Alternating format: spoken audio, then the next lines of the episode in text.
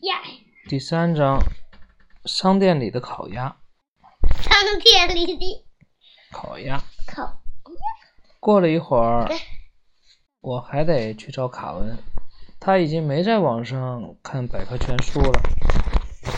现在他正坐在地上，手上拿着一支油性记号笔。你在干嘛哦？我问。我要把所有属于我的东西都写上我的名字。卡文说：“那样，在得到我的同意之前，你就不能碰我的东西了。”哦，他在他的鞋底上写了“卡文霍”，然后在棒球手套上写下了油光闪闪的缩写，然后卡文霍还被写进了一个。棒球击球员头盔里，头盔还头盔？头盔里。最后，他开始把卡文写在他最喜欢看的书里，那也是我最喜欢看的书。看来，我最好在所有东西都归卡文之前行动起来。于是我拿起另一支记号笔。在我的棒球上写上阿文，这个球不是我打球时候用的，它有特殊的意义。平时摆在书架上一个干净的塑料盒子里，上面已经有其他人写过了名字了。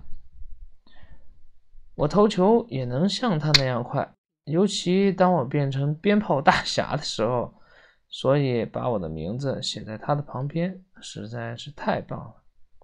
这下这球只能拿来玩了，卡文说：“对于我来说，鞭炮大侠，这是个好消息。我老早就想用它来投球了。更好的是，现在卡文看起来有心情和我说话了，所以我就把坏消息告诉了他。卡文的交友法则对我没有用。我说我没法去完成单子上的任何事情。”因为我连说你好都说不出来，还有其他办法吗？嗯，卡文沉思着，手里的记号笔停在半空中。班上有比你高的男生吗？大部分都比我高，我说。但平克比其他人都高。有时候找一个和你一样高的人做朋友会容易点。卡文说：“那样。”那就什么也不用说了。为什么？我问。不知道，卡文回答。但事实就是这样。这这里。嗯。然后卡文走到电脑前，开始在网上找加速这是第二个身高增长的拉练拉伸训练。嗯。然后上面写着五分钟见效，高速。然后五呢？五在哪里？在这儿呢。五五分钟见效。嗯。大写的。嗯。这这个也破了。这页撕掉了，不知道谁撕的。嗯。然后他们找了一个棍子，靠在琵琶上。棍子。嗯。用它挖洞也挺好的。琵琶在哪？嗯。安妮说。琵琶是啥？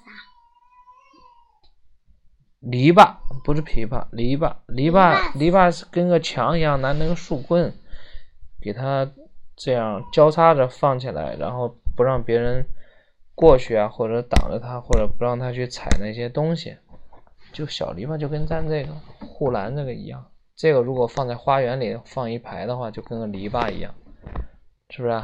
它就防止在告诉别人这里面的东西是有主人的，或者说是不让别人乱碰。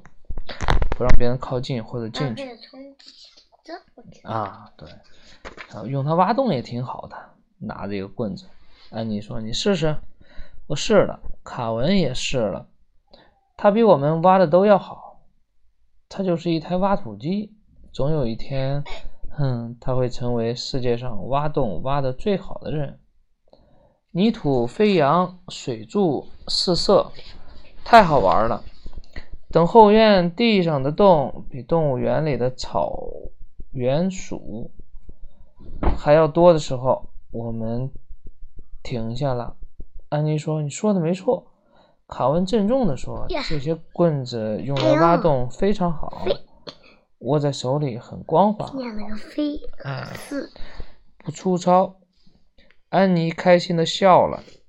卡文总能说一些让他开心的话。现在，阿文和我还有正经事。这个是？有有对，卡文说：“正经事。”安妮迷惑地问。卡文用两只手五指交叉搭了个马凳，五指交叉，让搭了个我马凳，嗯，让我把脚踩上去，然后他把手一抬，就把我举到了我们院里的苹果树上。我抓住一根树枝，中啊，悬在空中。这是什么呀？安妮问。中中这是拉伸训练。卡文说：“为了让他变高，个子高了，在学校就能交到很多朋友。”哦，安妮说，他歪着脑袋，斜着身子看着我，垫着一只脚，就像茶壶的壶嘴儿和壶把。你看起来就像唐人街的商店里挂着的烤鸭。安妮说。他挂着说他像个烤鸭，烤鸭。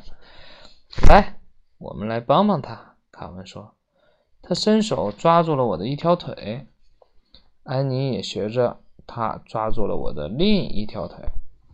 五分钟见效，卡文说，高速奇效。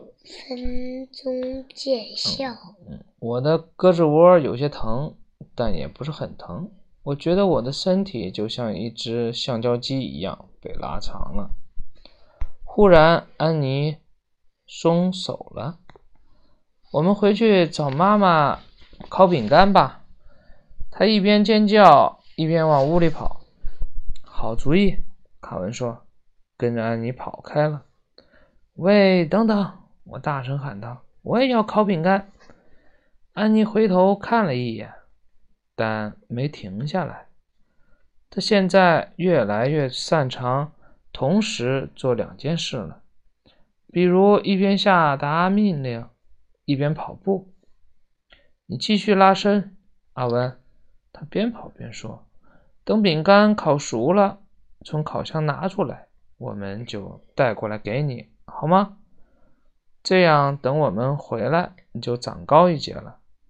好主意。”我尖着嗓子说：“安妮还没上学，但她说起话来就好像六年级的学生一样。”但没过多会儿，我就感觉这不是一个好主意了。我的手逐渐抓不牢了，我不能永远吊在这儿，再多吊半秒我都坚持不住了。但我也不能跳下去，我怕高。要是跳下去，我会把骨头摔断的。于是我一荡，把腿甩起来，用小腿勾住树枝，就像在学校里攀爬爬架一样。我差点就失手了，可这不是攀爬架，而我被卡住了。卡文，我喊道。快来救我下来！好半天都没人回应，然后从屋里飘出来了一股饼干的香味。喂！我尖叫道。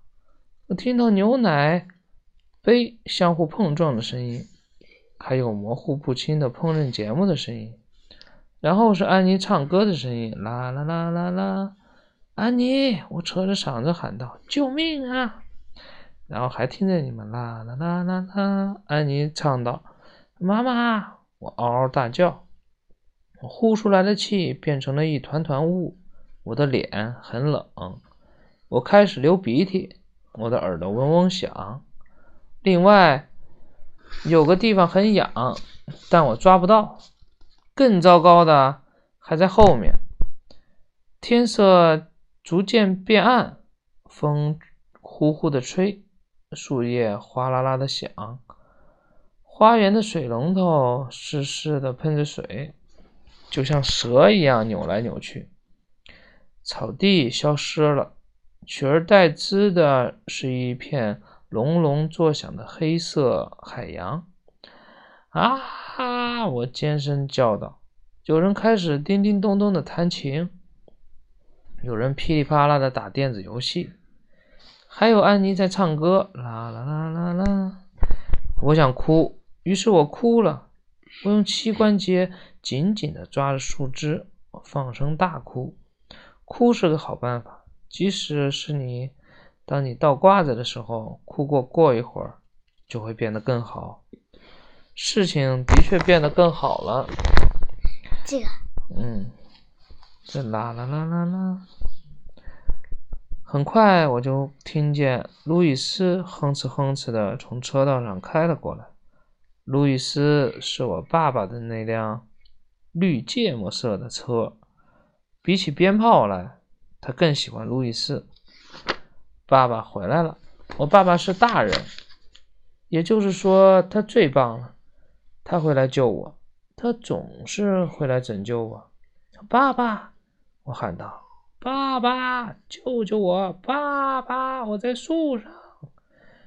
我用尽力气喊道，但有一个问题，我的嘴里没有发出任何声音。我想叫，但是叫不出来。有，嗯，没有发出任何声音。我想叫，但是叫不出来。我一个人在冷风里，天黑了。被囚禁在一棵邪恶之树的魔爪之中，悬在一片饥饿的海洋上。现在还没开学呢，我就有，嗯，我就已经被吓得话都说不出来了。哦，我可怜的宝贝儿，妈妈温柔地说：“你用一条毯子把我包起来。”她用一条毯子把我包起来，然后抱进屋。我们怎么就把你给忘了了呢？大家都很容易忘记我。每次我被吓得丢了魂儿的时候，我就哑巴了，就和爸爸说的一样：“眼不见心不烦。”眼不见心不烦。哼，意思就是说，我不在你跟前的时候，你也就想不起来我。最后是妈妈发现我的位置空着，才想起了我。我妈妈也是大人。她没有其他特殊的身份，不像我爸爸，他过去很可能是一位刺客，有，哎，指挥着各种秘密间谍活动。后来他才成为一个爸爸。我妈妈一直都是一个好妈妈，也许她天生就是这样，但这样很好。她是一个了不起的妈妈，她不怕高，她能在两秒。钟之内爬上树，把我可怜的宝贝儿从一棵邪恶之树的魔爪中拯救出来，不费吹灰之力。我很喜欢他这样叫我“可怜的宝贝儿”，能听到他这么叫我，像烤鸭一样被挂在树上也值了。我就是可怜的宝贝儿。好了。第三章讲完了，明天继续第四章，第四个啊，第四章。